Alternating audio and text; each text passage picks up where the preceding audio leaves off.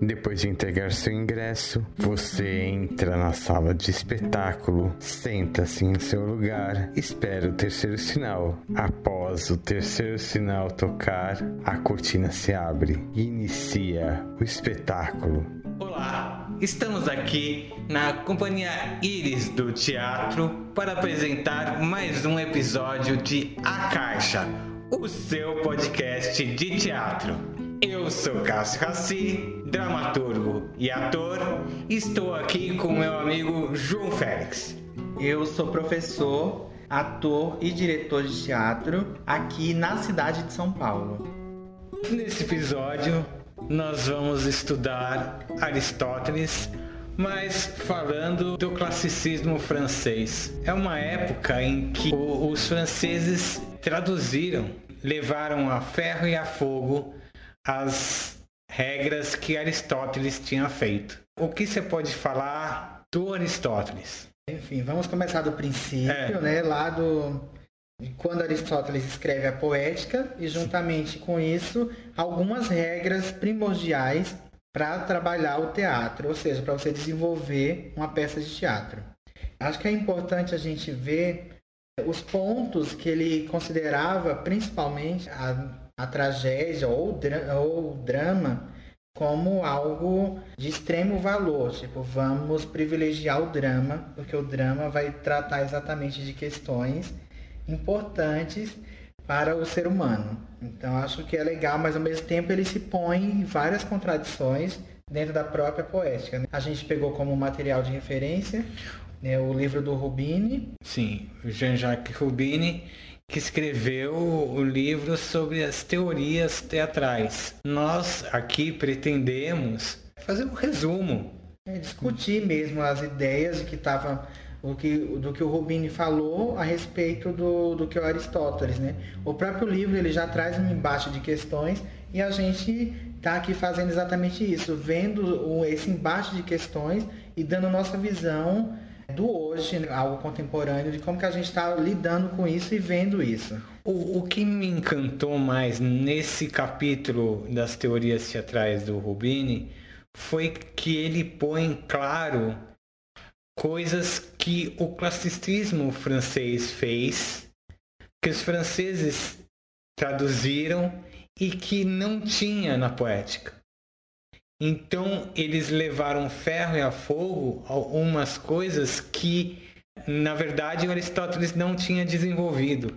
O como chegou para minha geração de atores que o Aristóteles tinha falado. Pois é, vamos entender o que ele falou. Sim, a gente pega três grandes pontos de que ele começa a falar sobre exatamente sobre como era, como deveria ser a dramaturgia, até porque o teatro ele era avaliado pela dramaturgia, né, pelo que estava escrito no próprio texto. O texto importava. Hoje a gente vê muito mais um trabalho diferenciado.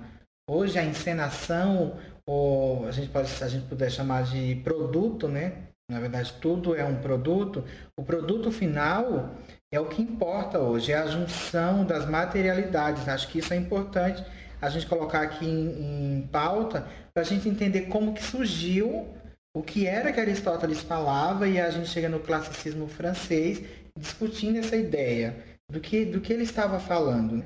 Quando ele fala que a dramaturgia precisava ser verossímil, mas não precisava exatamente imitar a realidade, isso já é um ponto a gente discutir. Porque ele falava assim, não precisa ter a ver com o realismo, não precisa ser real. Até porque naquela época, eu acredito que ele já estava entendendo que teatro é convenção.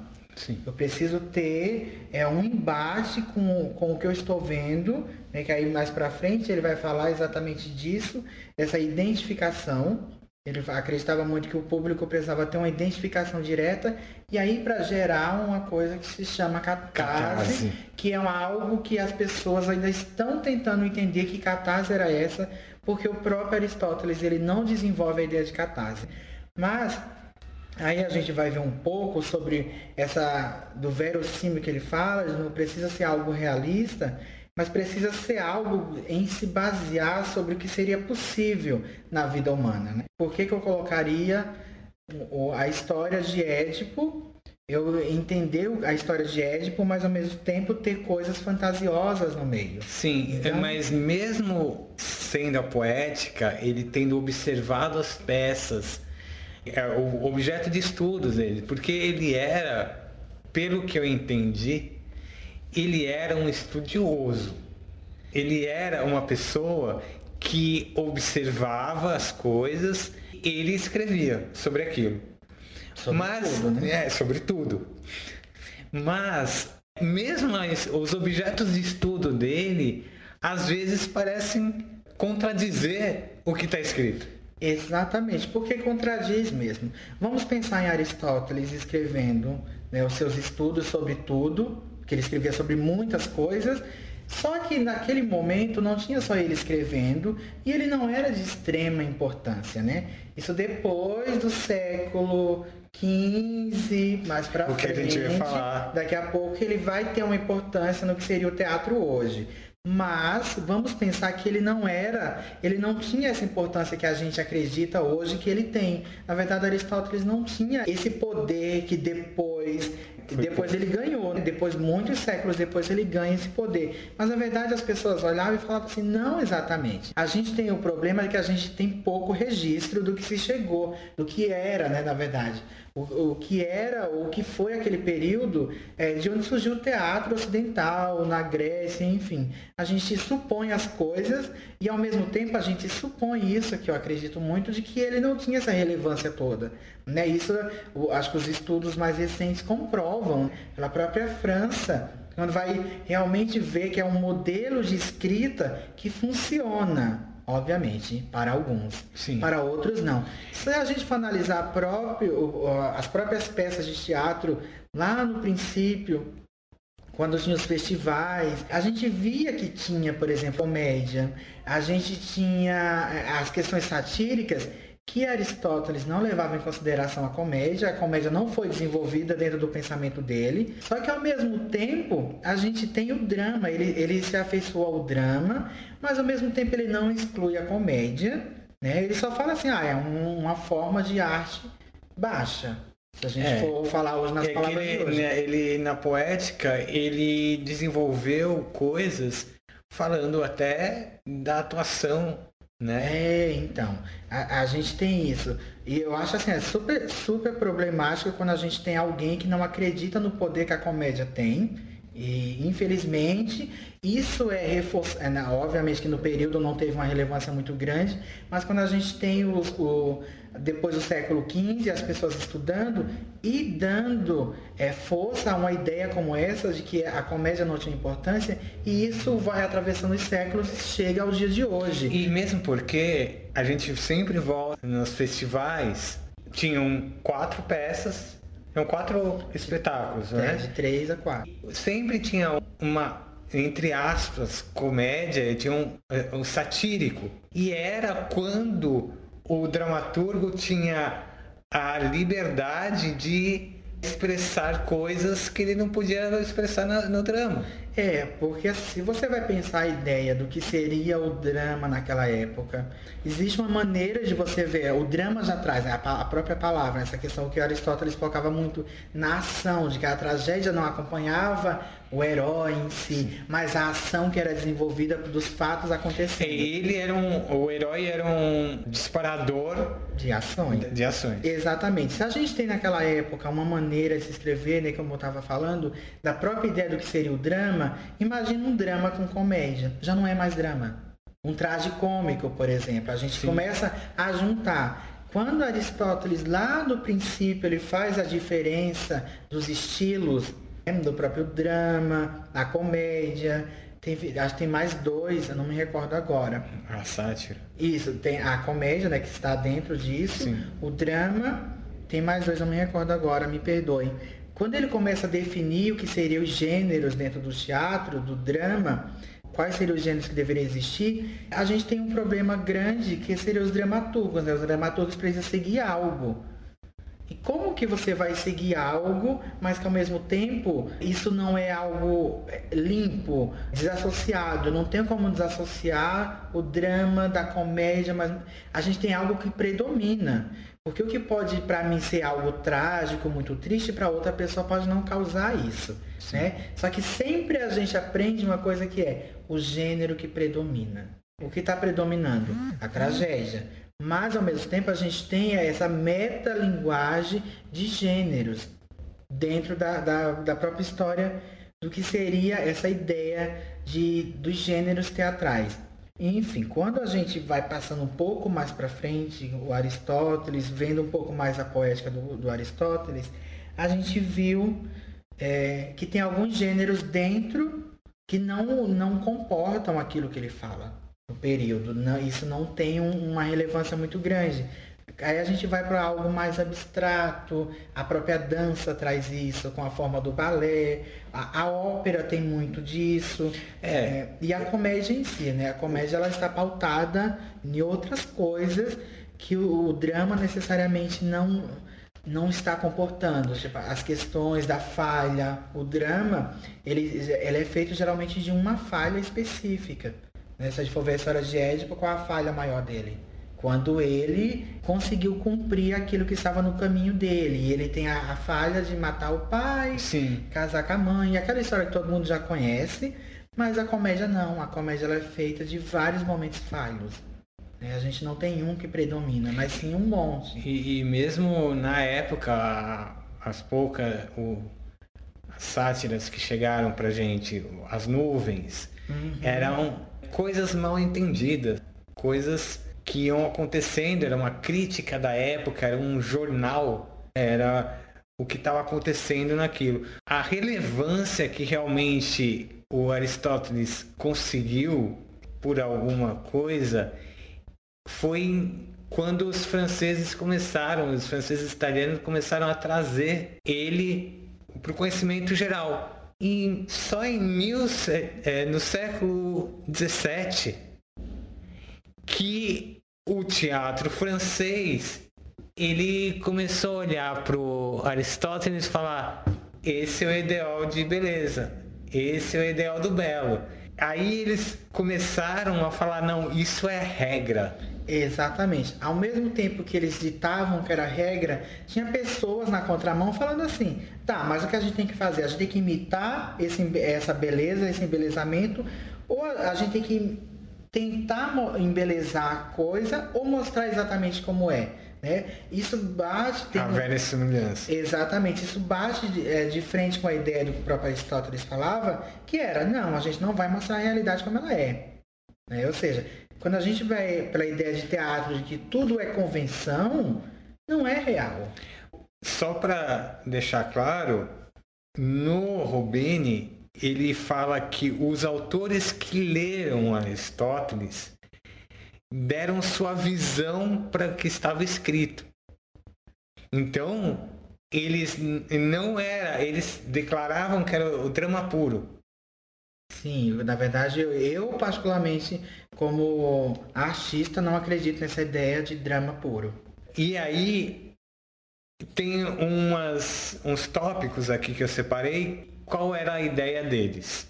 Desvalorização do espetáculo, va espetáculo, valorização do texto dramático, moderação e justa medida.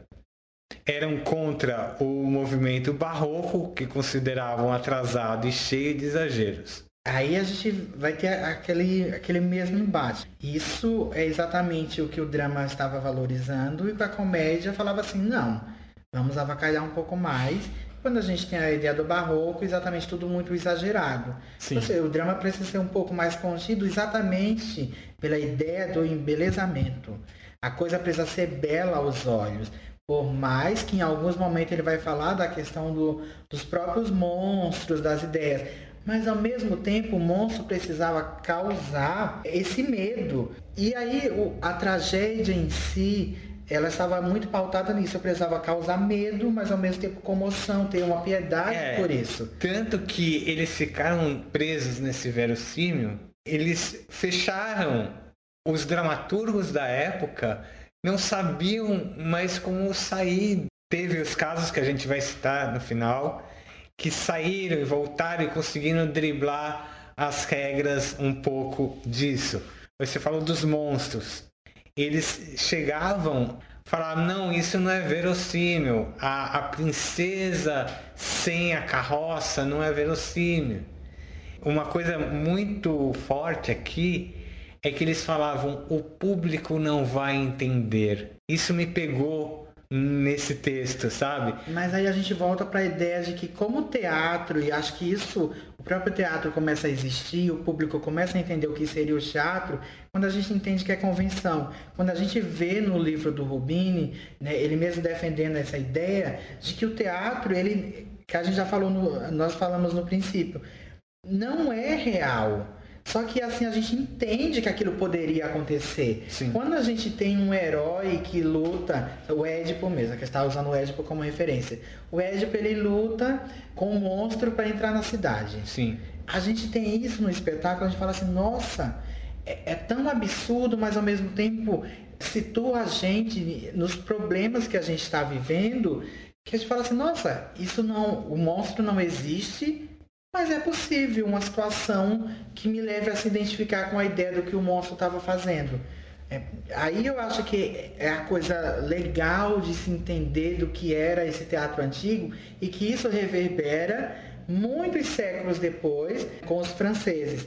Mesmo a gente tendo sempre outras pessoas pensando, evoluindo o pensamento, dizendo assim: não, Vamos estudar aquilo que foi, a gente desenterrou algo, a gente está lidando com um problema, a gente desenterrou, trouxe a história à tona. Só que ao mesmo tempo, como que eu olho para aquilo e eu falo assim, ok, entendi, vou me utilizar daquilo e vou recriar. Mas eles pararam num ponto e não saíram. Tanto diz, eh, diz aqui que eles não aceitavam Shakespeare. Exatamente quando a gente vai olhar pelo viés de que a gente está falando do drama.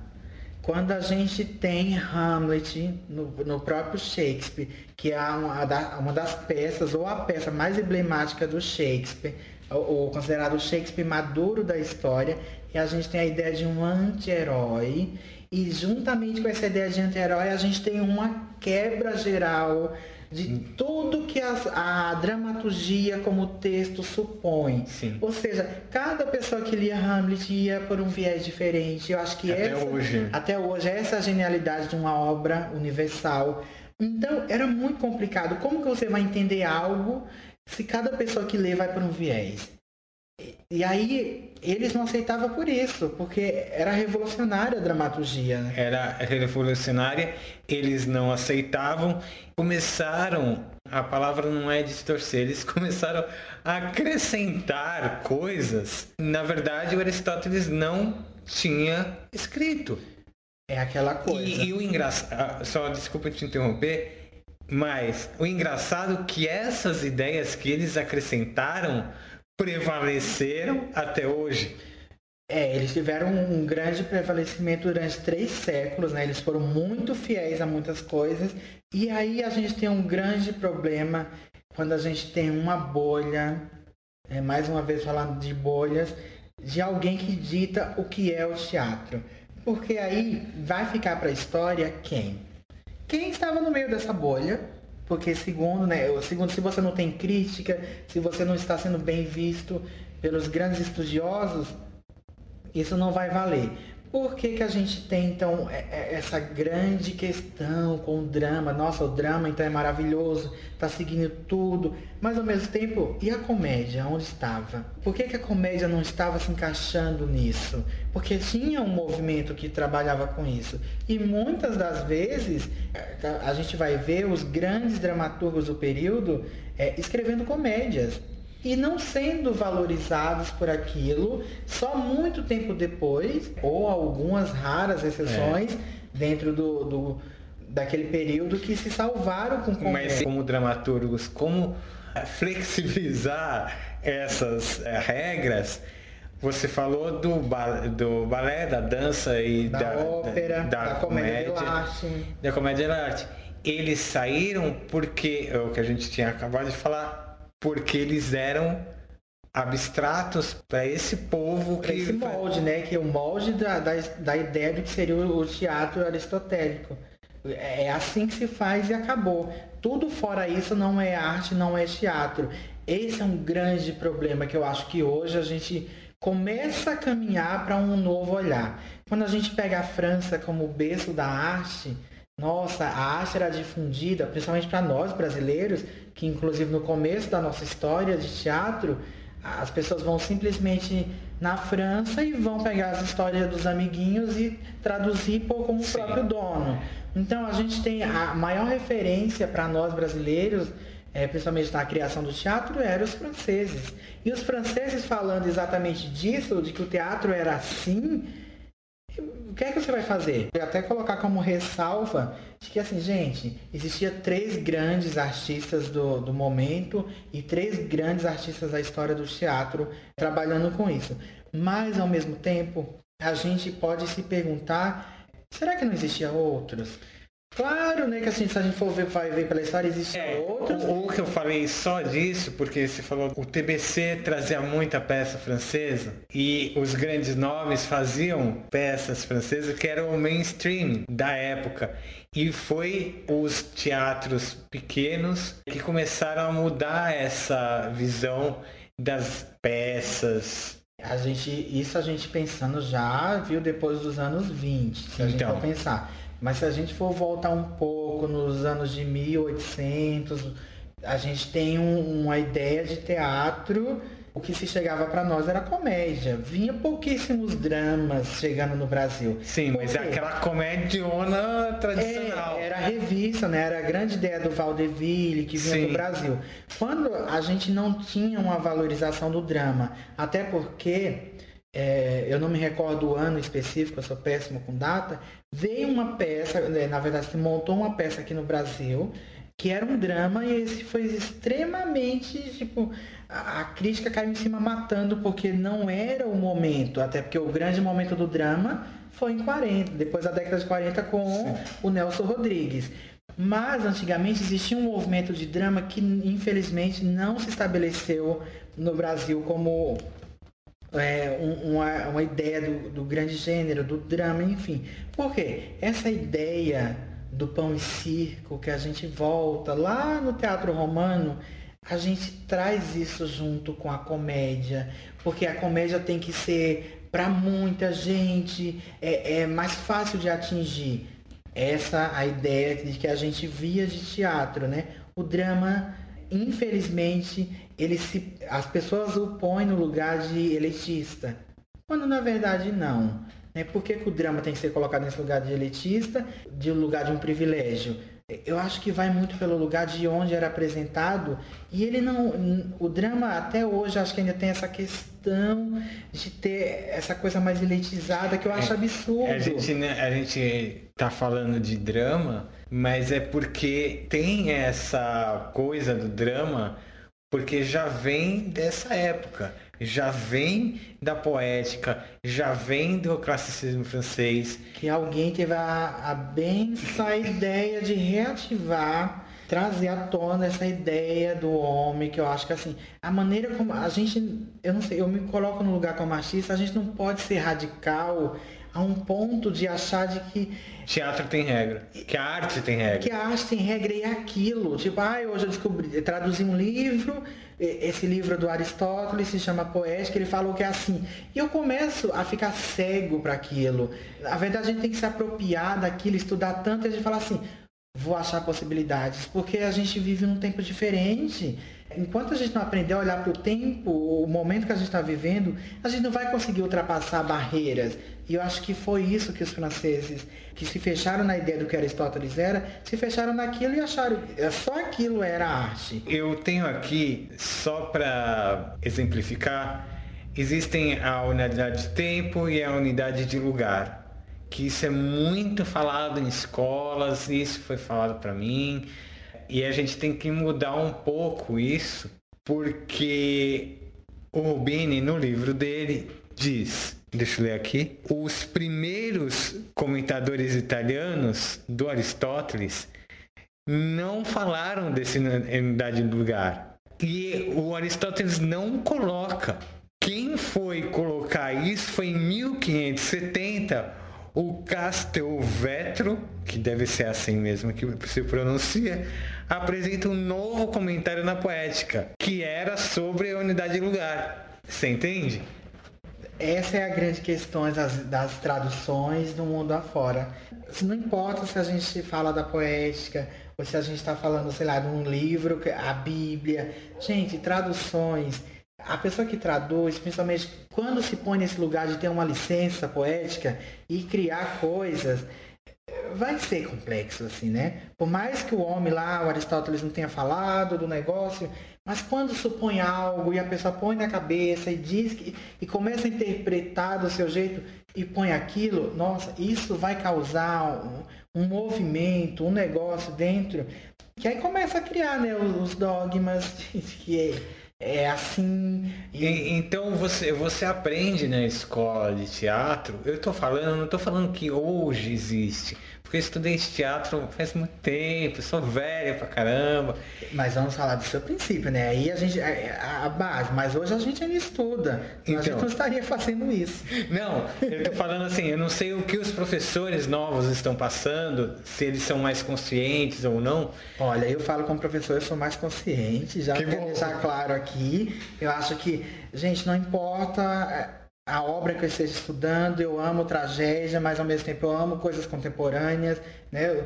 Um dos seus próprios textos me deixou, nossa, é, me abriu muita cabeça para muita coisa. Porque assim, gente, se a gente não, não sabe da história, se a gente não, não questiona, como o kart vai né, prevalecer? A gente está vivendo um momento extremamente difícil e é um momento da gente questionar e da gente ultrapassar isso, é questionando mesmo. E a gente está aqui, a gente não está querendo reescrever Aristóteles ou reescrever o classicismo francês. Já está escrito é, e a gente está aqui discutindo. A né? gente só está falando o que pode, o, todo esse capítulo me fez pensar o que pode levar ao extremo palavras criadas.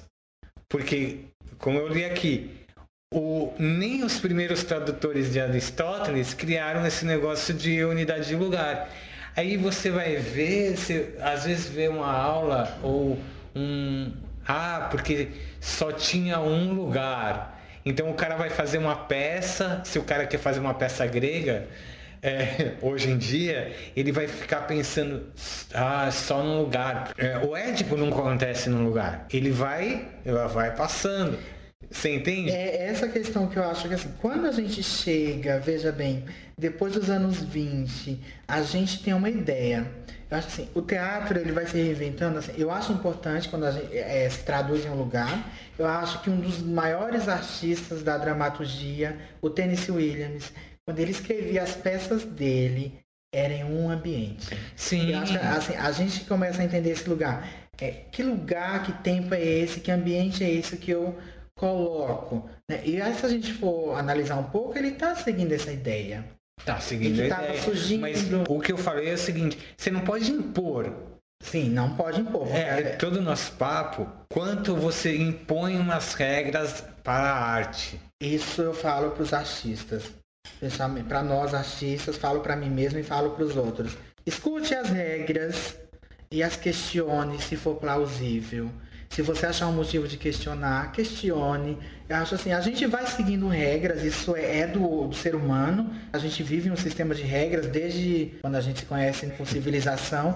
São regras, mas ao mesmo tempo, acho que é o questionar disso que a gente vai criando novas regras. A gente não vive num mundo sem regras, eu pelo menos não conheço. Talvez não ter regra já seja uma regra.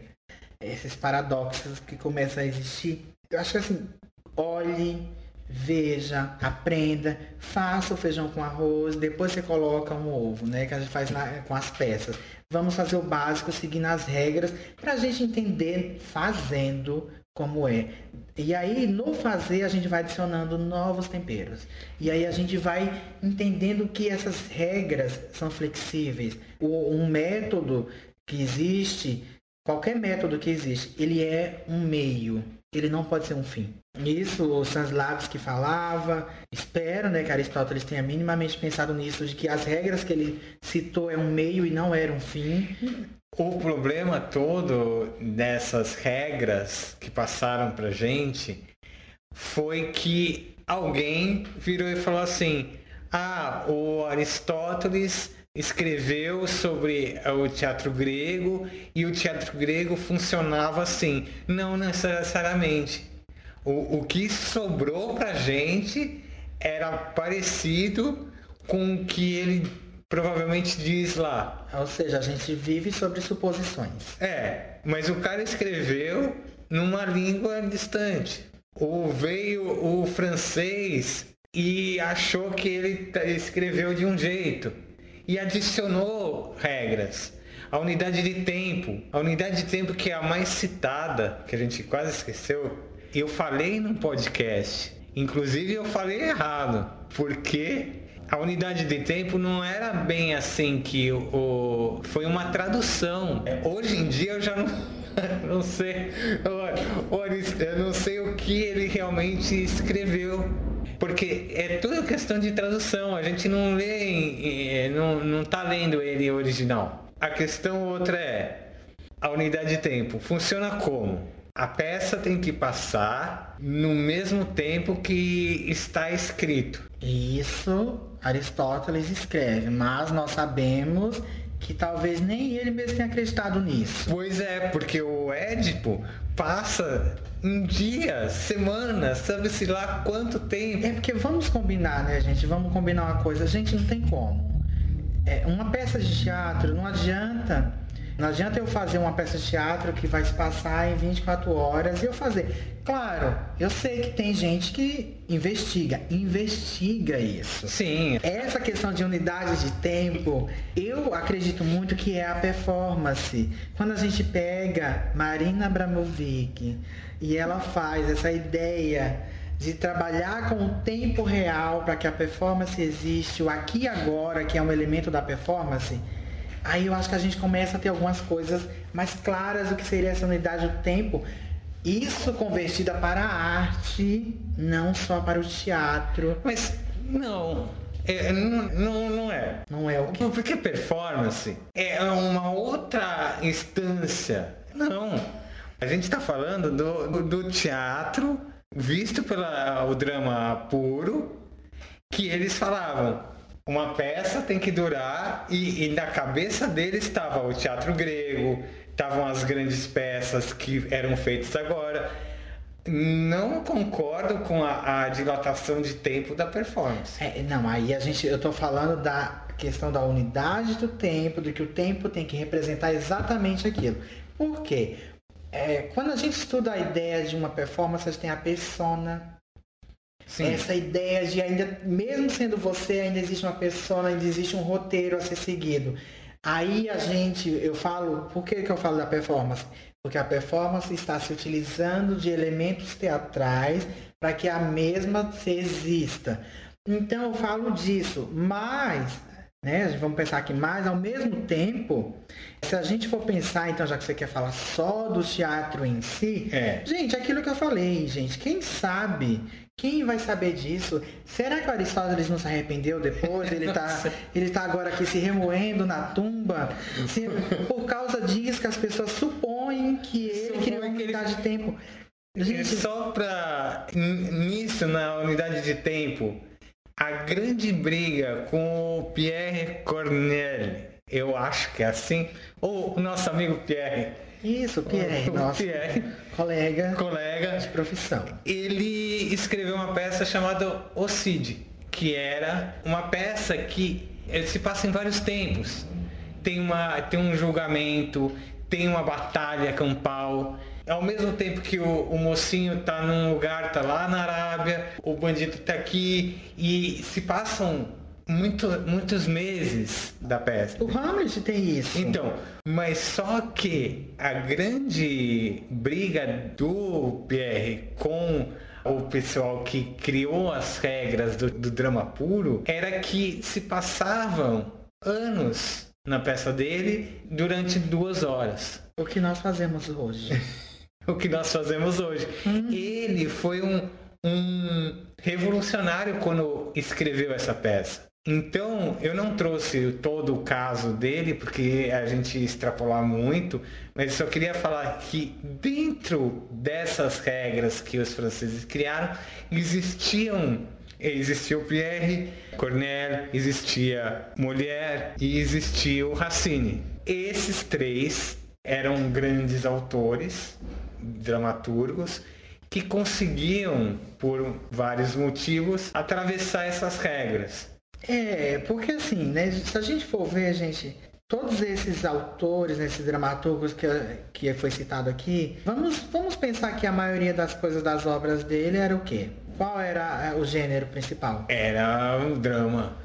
Então, se a gente for pegar mulher, a gente tem o Avarento, que não Sim. é um drama, a gente tem o, o Burguês Fidalgo, não é um drama. Sim. A gente tem é, a comédia, por isso que eu falo a comédia, ela infelizmente ela é tão mal vista ainda, visto como um gênero ainda inferior.